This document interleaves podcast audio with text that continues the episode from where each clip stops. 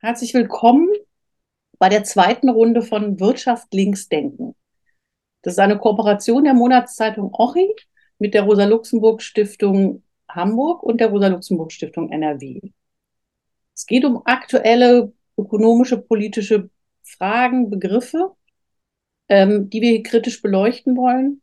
Und zwar eigentlich für alle, die damit zu tun haben, insbesondere natürlich auch für politische Aktivistinnen, aber auch für Betroffene und überhaupt für alle, die sich dafür interessieren. Mein Name ist Sigrun Mattisen. Ich bin Redakteurin bei der Monatszeitung Ochi Wirtschaft anders denken. Ähm, und heute wird es um Inflation gehen. Ich erinnere noch mal kurz dran, in der ersten Runde ging von Wirtschaft links denken, ging es um das Thema Wohnen, was auch alle betrifft, um die Finanzialisierung des Immobilienmarkts. Da sind drei Videos entstanden, die könnt ihr auf dem YouTube-Kanal äh, der Rosa-Luxemburg-Stiftung Hamburg finden und nochmal angucken. So, diesen Monat geht es um Inflation, von der ja gerade wirklich überall die Rede ist. Die Gewerkschaften, alle, alle, alle haben mit Inflation zu tun. Ähm, wir wollen heute erstmal klären, was mit diesem Begriff, den alle benutzen und von dem häufig aber nicht so ganz klar ist, was eigentlich gemeint ist, was es mit dem eigentlich auf sich hat. Und unser Referent dafür ist Stefan Kaufmann. Herzlich willkommen, Stefan. Hallo. Stefan ist Wirtschaftsjournalist äh, und Sachbuchautor. Er ist bei Ochi quasi mein Kollege, der regelmäßig, zum Glück regelmäßig für uns schreibt. Und der schreibt außerdem fürs ND und für die Frankfurter Rundschau. Gut, und damit komme ich jetzt tatsächlich zur ersten Frage. Also, Inflation. Alle, andauernd, jeden Tag reden darüber, stöhnen darüber. In den Medien wird andauernd darüber berichtet. Meine Oma hat bei Inflation immer noch an Waschkörbe von Bargeld gedacht. Alle möglichen. Ich glaube, jeder und jede von uns hat irgendwie Bilder im Kopf. Aber was ist es eigentlich genau? Und warum finden es viele so bedrohlich? Ja, vielen Dank nochmal für die, für die Einladung. Was ist, was ist Inflation? Ich meine, im Prinzip weiß man es ja, Inflation ist ein allgemeiner Anstieg des Preisniveaus. Alles wird teurer. Äh, und dann gibt es verschiedene Indikatoren, verschiedene Warenkörbe, wie man das, wie man das messen kann. Ähm, die Inflation bedroht uns alle, hast du richtig gesagt. Also es wird gesagt, die Inflation bedroht uns alle. Äh, Bundesfinanzminister Christian Lindner sagte neulich, dass seine Hauptsorge sei, dass sich die Inflation aus ihrer Verankerung lösen könnte, dass sie dauerhaft galoppiert und dass man sie nicht unter Kontrolle bekommt. Das hat Lindner gesagt. Man sieht in solchen Sätzen, äh, Inflation wird quasi zu einem eigenen Subjekt, vor dem man Angst haben sollte. Es ist ja auch die Rede vom Inflationsgespenst oder von der Teuerungswelle. Ähm, die Inflation agiert in diesen, in diesen Sätzen. Sie löst sich aus ihrer Verankerung, sie gerät außer Kontrolle, die Preise klettern, die Inflation galoppiert und so weiter und so fort. So geht die Berichterstattung. Und als erstes würde ich mal dazu sagen, oder als erstes möchte ich dazu ein schönes Zitat nennen, was dem Philosophen Leo Kofler zugeschrieben wird. Nämlich, er soll mal gesagt haben, wenn Sie hören, die Preise steigen, glauben Sie es nicht, Preise tun nämlich gar nichts. Das stimmt, Preise tun nämlich eigentlich gar nichts, Preise steigen auch nicht. Das ist nur ein Bild, Preise werden erhöht. Preise werden erhöht, und zwar nicht von denen, die die Güter produziert haben, also von den Arbeitnehmern, sondern von denen, die sie haben produzieren lassen und denen die Güter gehören. Preise werden erhöht von den Unternehmen. Die Unternehmen sind die Subjekte in der Sache. Sie tun etwas und sie tun etwas mit den Preisen. Sie erhöhen sie nämlich. Ne? Nur um klarzustellen, wer hier eigentlich das handelnde Subjekt ist, wenn von Inflation die Rede ist. Hm, handelnde Subjekte sind eigentlich auch nicht was wie Marktmechanismen. Es wird ja oftmals gesagt, ähm, ein, die starke Nachfrage lässt die Inflation steigen oder die Knappheit der Güter lässt die Inflation steigen. Das sind alles nur Bilder, das stimmt tatsächlich nicht. Die Wahrheit ist, Unternehmen nutzen solche Situationen, eine stärkere Nachfrage oder eine Knappheit von Gütern, um ihre Preise zu erhöhen. Sie nutzen solche Entwicklungen aus, erhöhen die Preise, sie machen die Inflation und die Käufer damit ärmer. Preise erhöhen. Das tun also die Unternehmen. Ähm, erstens dürfen sie das. Das dürfen sie, weil die Waren gehören ja ihnen. Nachdem sie produziert worden sind, gehören die Waren ihnen. Und das sind ihr Eigentum. Sie können darüber frei verfügen und sie können quasi eine Geldsumme verlangen für den Eigentumerwechsel, den Verkauf. Ähm, der Preis ist quasi die Geldsumme für den für den, für den Eigentümerwechsel. Ähm, sie dürfen die Preise nicht nur erhöhen, sondern die, sie wollen die Preise natürlich auch erhöhen, weil für Unternehmen Preise etwas anderes sind als für uns, für uns Konsumenten. Für uns ist der Preis halt das, was man für die Ware bezahlen muss. Der Preis ist die Schranke zwischen uns und der Ware und dem, was wir, was wir haben wollen. Also für uns ist quasi der Preis das für uns der Preis die andere Seite des Geldmangels. Man kann sagen, jemand hat kein Geld oder die Preise sind zu hoch. Es ist der gleiche Satz. Es ist, ähm, und das ist auch die übliche Sicht auf Inflation, die Sicht des Käufers. Sachen werden teurer, die Menschen werden ärmer. Äh, für Unternehmen ist der Preis was anderes. Für Unternehmen ist der Preis einfach das Mittel, um ans Geld der Käufer zu kommen. Und das ist, was Preise sind. Und zwar immer, sie sind das Mittel quasi des Profits für Unternehmen. Ähm, ich sage das nur extra dazu, weil in der Volkswirtschaftslehre oder man hört es auch manchmal in Medien oder so, dass Volkswirte oder Volkswirtinnen sagen, Preise seien Knappheitssignale oder Preise seien Steuerungsinstrumente. Also in der Privatwirtschaft sind die Preise schlicht das Mittel der Unternehmen, um einen Profit zu erzielen. Ähm, dann jetzt sozusagen die Antwort auf deine Frage, was ist Inflation? Inflation ist einfach, wenn viele Unternehmen ihre Preise erhöhen, um ihren Profit zu schützen oder um ihren Profit zu steigern. Das ist auch was ganz Normales in der Marktwirtschaft. Ähm, das ist, Inflation ist zweitens ein Verteilungskampf. Ne, erstens ist einfach, die Unternehmen erhöhen die Preise. Zweitens ist Inflation damit ein Verteilungskampf, nämlich immer zwischen Käufern und Verkäufern. Und das bedeutet meistens zwischen Unternehmen und Konsumenten. Die Unternehmen wollen den Profit und wir wollen ein möglichst gutes Leben. Und so, da findet ein Machtkampf statt, wer sich besser durchsetzen kann. Letzte Anmerkung dazu noch, es gibt auch einen Unterschied in der Betroffenheit von Inflation. Man muss ja, man weiß ja auch, auch Unternehmen kaufen ja Sachen. Ne? Unternehmen verkaufen ja nicht nur, sondern sie kaufen ja auch Sachen. Und wenn dann gesagt wird, wie auch von Christian Lindner, Unternehmen und private Haushalte leiden unter der hohen Inflation, dann ist es ein sehr unterschiedliches Leiden, weil in unserem Fall ist unser physisches Wohlbefinden betroffen, wenn wir nicht heizen können, bei den Unternehmen aber nur die Kapitalrendite. Also insofern leiden zwar beide Seiten, aber keineswegs beide auf dieselbe Art und Weise.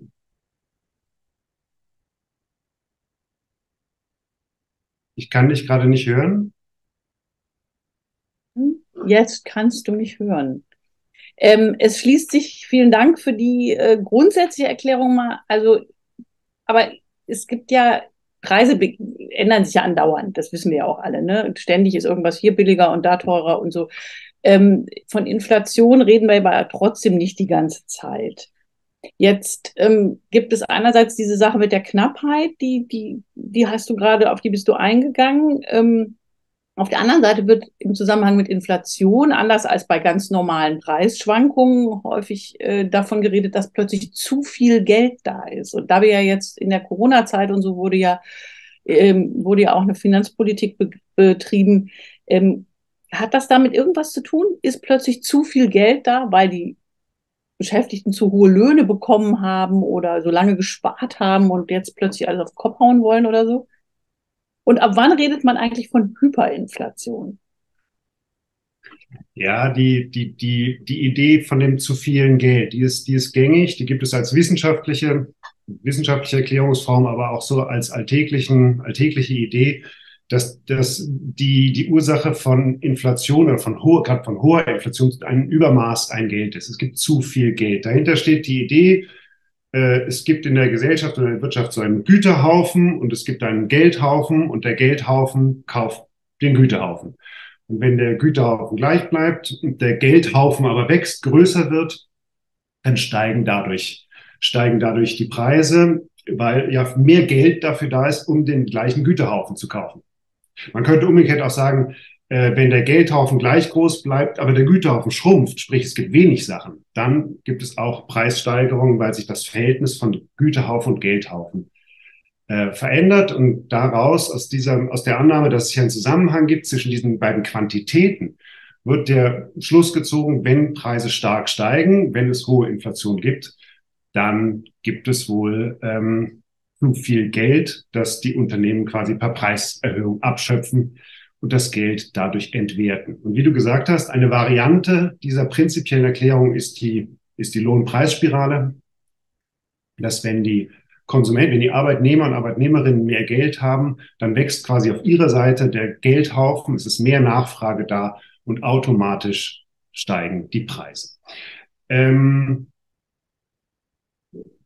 als, als erstes anschließend zu dem, was ich vorher gesagt habe, äh, finde ich bemerkenswert, dass hier so eine Art Schuldumkehr stattfindet. Also verantwortlich für die steigenden Preise sind gar nicht mehr die, die sie setzen, sondern verantwortlich oder schuld an, den, an den steigenden Preisen ist das zu viele Geld, Sprich, ist die zu große Nachfrage, sprich, sind die Käufer, sind die Konsumenten. Also die, die die Preise zu bezahlen haben, sind schuld an den steigenden Preisen. Das finde ich schon, äh, das ist äh, eine ein eigenartige kleine moralische Geschichte an der Stelle. Aber was ist es ökonomisch? Wie ist ökonomisch der Zusammenhang zwischen, zwischen der Menge an Geld und dem Preisniveau und den steigenden Preisen? Der ist nicht so einfach, wie häufig angenommen wird, oder wie angenommen wird in dieser Rede von dem zu vielen Geld. Da steckt ja drin, es gäbe einen Zusammenhang zwischen der Menge des Geldes und den Preisen. Äh, klar ist auf der einen Seite, damit Preise dauerhaft steigen und hoch sein können und auch bezahlt werden können, muss es eine steigende Geldmenge geben. Also wenn die Geldmenge nicht mitsteigt, dann gibt es dauerhaft keine Inflation, dann gibt es nicht dauerhaft höhere Preise. Wenn die Leute kein Geld haben, diese höheren Preise zu bezahlen, dann gibt es sie auf Dauer nicht. Also insofern ist eine höhere Geldmenge eine notwendige Bedingung für eine Inflation. Die Frage ist, ob es auch eine hinreichende Bedingung ist. Sprich, ob aus einer erhöhten Geldmenge automatisch höhere Preise folgen. Das ist ja die Idee von zu viel Geld. Ähm, dazu kann man sagen, empirisch lässt sich das nicht halten. Das haben sozusagen die, die Phase in Europa gerade vor fünf bis zehn Jahren gezeigt, als die Zentralbanken, hörte man ja immer, die Wirtschaft mit Geld fluteten, die Gelddruckmaschinen anworfen, die Liquidität in die Märkte pumpten, aber die Preise, die Inflation extrem niedrig war, die Preise sind nicht gestiegen. Und gerade deswegen wurde ja die Liquidität in den Markt gepumpt, damit die Preise steigen. Es hat aber nicht funktioniert. Ähm, theoretisch ist es ja auch es ist auch theoretisch nicht unbedingt, sagen wir so, theoretisch kommt es sehr darauf an, wohin das Geld denn fließt, was da in die Gesellschaft gepumpt wird. Fließt das neue Geld, woher das jetzt auch immer kommt, fließt das auf irgendwelche Bankkonten und liegt da rum oder fließt es an die Finanzmärkte und treibt da die Aktienkurse in die Höhe? Oder fließt es tatsächlich, also so war es in diesen Jahren, in den Jahren von fünf bis zehn Jahren in der Eurozone, da lag das Geld halt auf irgendwelchen Konten herum und ist nicht in den Wirtschaftskreislauf geflossen, ist nicht nachfragewirksam geworden. Und infolgedessen äh, gab es noch nicht mal die Möglichkeit, dass die Preise steigen. Man muss aber auch sagen, selbst wenn dieses Geld in den Wirtschaftskreislauf geflossen wäre oder wenn es das tut, selbst dann ist noch nicht klar, ob eine höhere Geldmenge wirklich auch zu höheren Preisen führt, weil es ist ja offen, wenn mehr Nachfrage da ist, erhöhen die Unternehmen dann die Preise oder produzieren sie mehr, um mehr zu verkaufen. Ähm, das kommt von vielen Sachen, es kommt, hängt von vielen Sachen ab, von den Produktionskapazitäten, von der Konjunktur, von den Geschäftsaussichten, von der Kapitalrendite und so weiter und so fort. Also von der allgemeinen Wirtschaftslage. Also die, diese Eindeutigkeit in dem Punkt von mehr Geld führt zu höheren Preisen ist nicht gegeben. Das ist abhängig von sehr vielen Dingen. Dennoch hält sich die Idee von zu viel Geld. Ähm, ich glaube, meine Vermutung ist, dass sie attraktiv ist, weil dahinter steht so eine Idee einer angemessenen Menge. So, wenn es, wenn die Menge angemessen, wenn die Geldmenge angemessen ist, wenn ihre Erhöhung angemessen ist, ähm, dann geht alles gut. Es erinnert stark an die Erklärung von Krisen überhaupt. Man kennt es ja, äh, gerade die Erklärung von Finanzkrisen geht allgemein so, dann waren die Zinsen zu niedrig, also das zu spielt hier die große Rolle. Die Zinsen waren zu niedrig und dann wurden zu viele Kredite vergeben. Deswegen wurden zu viele Investitionen getätigt und das hat dann zu zu hohen Preisen geführt und so weiter und so fort. Das ist so eine typische Krisenerklärung, ähm, wodurch dieses zu immer ein Übermaß von etwas äh, dingfest gemacht werden soll, was wo drin einerseits die Behauptung steht, man könnte das korrekte Maß ermitteln, und über die Ermittlung des korrekten Maßes dann auch den Kapitalismus so steuern, dass es keine Krisen gibt, dass es keine Inflation gibt und so weiter und so fort. Also dahinter steht in diesem zu vielen Geld steht immer so ein Steuerungsideal, wo ich sagen würde, das ist, das nährt eine Kontrollillusion. Die Behauptung, der Kapitalismus könnte eigentlich korrekt gemanagt ohne Krisen, ohne Inflation einfach gut für alle funktionieren? Das glaube ich nicht. Dann ist ist auch dieser Begriff Hyperinflation, ist der auch nur der Ausdruck eines, dann ist man noch richtig weit vom gesunden Maß weg? Oder ist da tatsächlich eine volkswirtschaftliche, ähm, also weil wir kennen ja nun historisch tatsächlich diese Situation, wo, und auch ähm, im globalen Süden ist das noch gar nicht so lange her, wo man gar nicht so schnell gucken kann, äh, wie man das Geld, also man steht beim Bäcker und muss immer mehr Scheine auf den Tisch legen, damit das Brot äh, endlich kaufen kann. Das ist ja real. Also äh, ab wann ist Hyperinflation? Das ist kein, gibt es keinen. Es ist nicht äh, gesetzlich geschützt, dieser Begriff. Den, wenn sie sehr, sehr hoch ist, ähm, es ist im Prinzip, kann man sich aussuchen, wann es ist. Da gibt es keine, keine Grenze, ab wann Hyper und ab wann Ultra oder also man weiß auch nicht, ab wann sie galoppiert und ab wann sie nur trabt oder schreitet. Okay, also wir haben verstanden, dass das ich habe verstanden, dass das keine geschützten Begriffe sind und dass es auch keine goldene Regel gibt, wie bei 100 Grad kocht Wasser. Ähm, komischerweise wird uns das aber immer so erzählt, weil immer, immer, immer wird gesagt bei Inflation, und damit komme ich eben zu der dritten und letzten Frage, die sollte bitte, wenn alles im, im guten Maß ist, dann soll die um die 2% betragen. Dann ist alles gut geregelt. Woher kommen diese 2%? Woher kommt diese Empfehlung? Ähm, und was ist eigentlich, wenn sie ein Prozent oder gar kein Prozent beträgt oder dreieinhalb? Ähm, ist das auch noch okay? Hat sich da irgendwie was verändert in diesem Glaubenssatz? Ja, es, es verändert sich gerade etwas, aber bislang ist noch ähm, knapp nah, aber knapp unter zwei Prozent. Close but below two percent. Das ist das, das ist das, das immerzu wiederholte Ziel der Europäischen Zentralbank und auch vieler anderer Zentralbanken.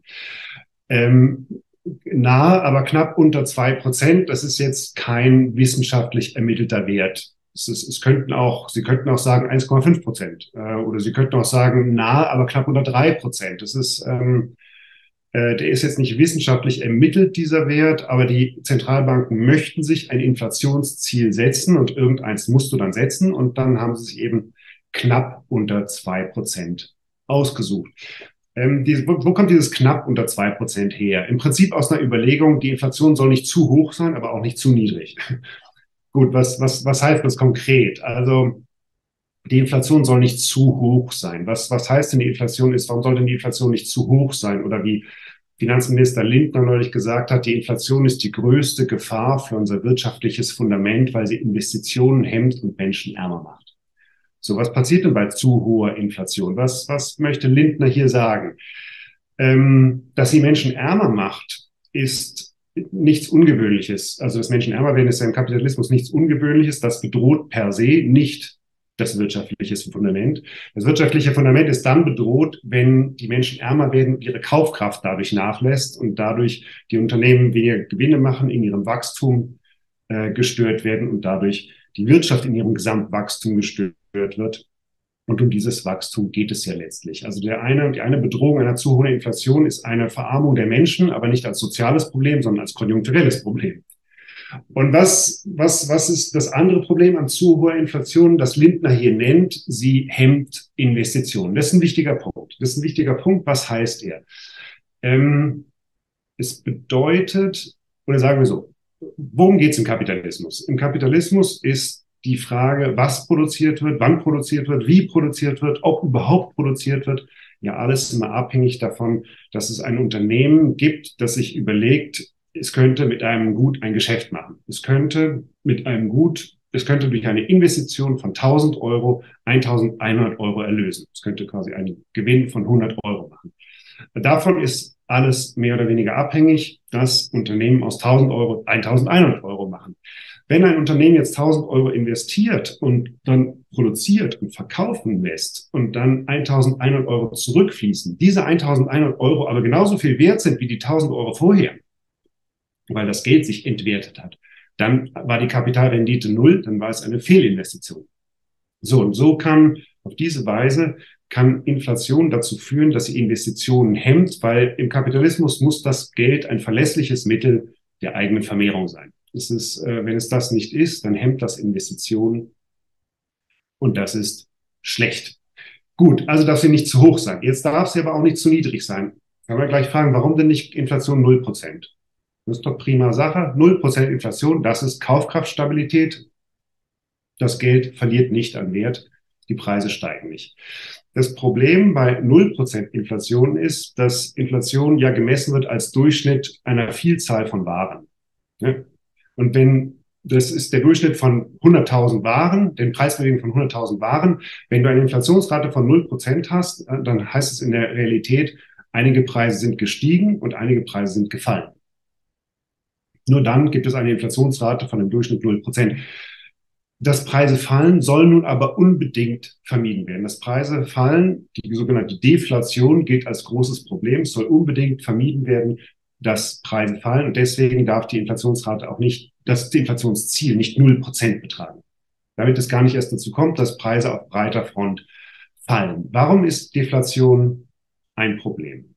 Warum ist Deflation ein Problem? Dazu noch eine, eine Anmerkung. Es gibt eine offizielle Erklärung, warum Deflation ein Problem ist. Die offizielle Erklärung geht ungefähr so. Ähm, wenn Preise fallen, dann verschieben die Menschen ihre Käufe. Dann denken sie, morgen kriege ich was billiger. Dann verschieben die Menschen ihre Käufe, dann kaufe ich mein, meine Güter nicht diese Woche, sondern erst nächste Woche, weil ich glaube, dann spare ich, dadurch spare ich Geld. Wenn das so ist, dann verschieben sich ständig Käufe, dann stockt der kapitalistische Wirtschaftskreislauf, dann stocken die Käufe und Verkäufe, dann fangen Unternehmen an, ihre Preise noch stärker zu senken, um die restliche Nachfrage auf sich zu ziehen. Dadurch verschieben die Leute noch mehr ihre Käufe. Die Unternehmen fangen an, Leute rauszuschmeißen, Produktionskapazitäten abzubauen und so weiter. Dann führt das in die Krise. Das ist quasi die offizielle Erklärung von Deflation, die, die ich nicht stichhaltig finde. Ich finde sie nicht stichhaltig. Erstens, empirisch ist diese These nicht belegt. Es gibt das klassische Deflationsland Japan, wo über Jahre und Jahrzehnte Deflation herrschte, von, dass, davon, dass Leute da ihre Käufe aufgeschoben hätten, war nie irgendwas zu sehen. Trotzdem ging die Deflation nicht weg.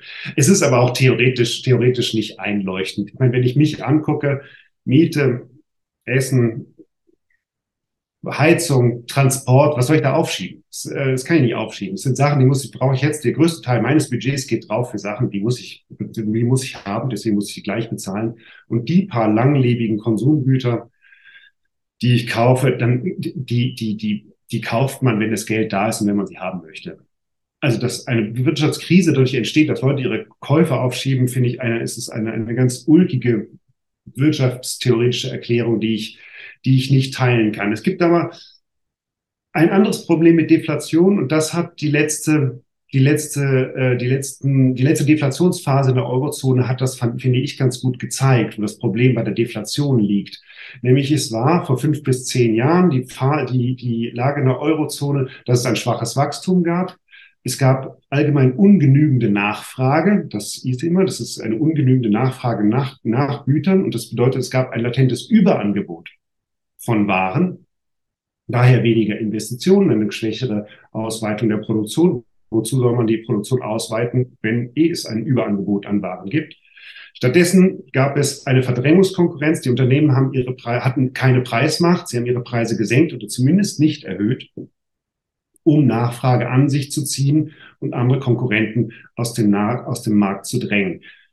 Hier sieht man, was Inflation ist, nicht die Ursache einer Krise, sondern schlicht eine Folge von Krise. Eigentlich ist Deflation ein Synonym für Krise, für eine bestimmte Form der Krise, nämlich zu wenig Nachfrage. Unternehmen kämpfen mit Preissenkungen um die verbliebene Nachfrage. Deflation ist meiner Ansicht nach keine Ursache für Krise. Es ist einfach ein anderer Name dafür. Ähm, dennoch gilt Deflation als was Schlechtes und deswegen in der Politik oder in der Wirtschaftspolitik wird angestrebt, diese nahe zwei Prozent, weil gesagt wird oder gedacht wird, eine maßvolle Inflation ist ein gutes Signal an Unternehmen. Es signalisiert die Möglichkeit von Preissteigerungen. Es ist quasi damit ein Investitionsanreiz. Eine, eine maßvolle Inflationsrate gilt als, Inflation, äh, als ähm, Investitionsanreiz für Unternehmen und soll sie animieren, ähm, zu investieren. Nahe zwei Prozent soll quasi so die Quadratur des Kreises sein. Die Inflation soll hoch genug sein, damit die Unternehmen ein gutes Geschäft machen und die Geschäfte gut laufen. Sie muss aber niedrig genug sein, damit die Konsumenten nicht zu stark belastet werden. Ne, das ist quasi der widersprüchliche, was ich am Anfang gesagt, der widersprüchliche an, äh, Anspruch an den Preis. Er muss hoch genug sein, um als Profitmittel der Unternehmen zu taugen. Er darf aber nicht zu hoch sein, damit die Leute sich noch irgendwie ihre Waren kaufen können. Und diese Harmonisierung dieses Gegensatzes, Gegensatzes soll da sein über knapp, aber unter zwei Prozent. Herzlichen Dank, Stefan. Ich würde sagen, ordentlich aufgeräumt im Begriffschaos. Ähm, das äh, ist eine gute Grundlage. Vielen Dank dafür. Ähm, für die nächste, in der nächsten Woche wird es nämlich dann darum gehen, da können wir dann also fortgeschritten weiter diskutieren, wem, wem diese Konstruktion von Inflation eigentlich besonders nützt und wem sie besonders schadet, weil real ist es ja so, dass wir im Moment merken, dass viele Sachen, wie du eben gesagt hast, die wir nicht aufschieben können, rasant teurer werden. Ähm, da sprechen wir dann in der nächsten Woche sprechen wir mit Eva Völpel. Die ist bei der Rosa-Luxemburg-Stiftung, ähm, dem Institut für Gesellschaftsanalyse, Referentin für Wirtschaftspolitik. Ähm, genau. Und alle, die diese Folge heute verpasst haben und äh, sie aber trotzdem gerne sehen möchten, können das ab Mittwoch tun ähm, auf dem YouTube-Kanal der RLS Hamburg. Dort ist auch die gesamte erste Staffel von Wirtschaft Linksdenken zu finden, wo es um das uns allen sehr nahe Thema Wohnen geht. Ähm, sagt es weiter, empfehlt es und wenn ihr mehr Wirtschaftsinformationen von links braucht, dann gibt es eine ganz einfache Methode. Ihr abonniert Oxy. Ihr könnt Ochi abonnieren oder Oxy abonnieren. Es ist immer die gleiche Zeitung. Ihr dürft es aussprechen. Es ist die einzige Zeitung der Welt, deren Name man aussprechen darf, wie man möchte. Frau auch. Ähm, genau, und wenn ihr gar nichts abonnieren könnt oder wollt, dann könnt ihr online vorbeischauen bei Ochi-Blog, rosaluxemburg-blog.de. Äh, ähm, ihr könnt auf Twitter und auf Facebook und überall folgen. All das könnt ihr machen. Ähm, wir danken für euer Interesse und äh, empfehlt uns weiter und macht es gut.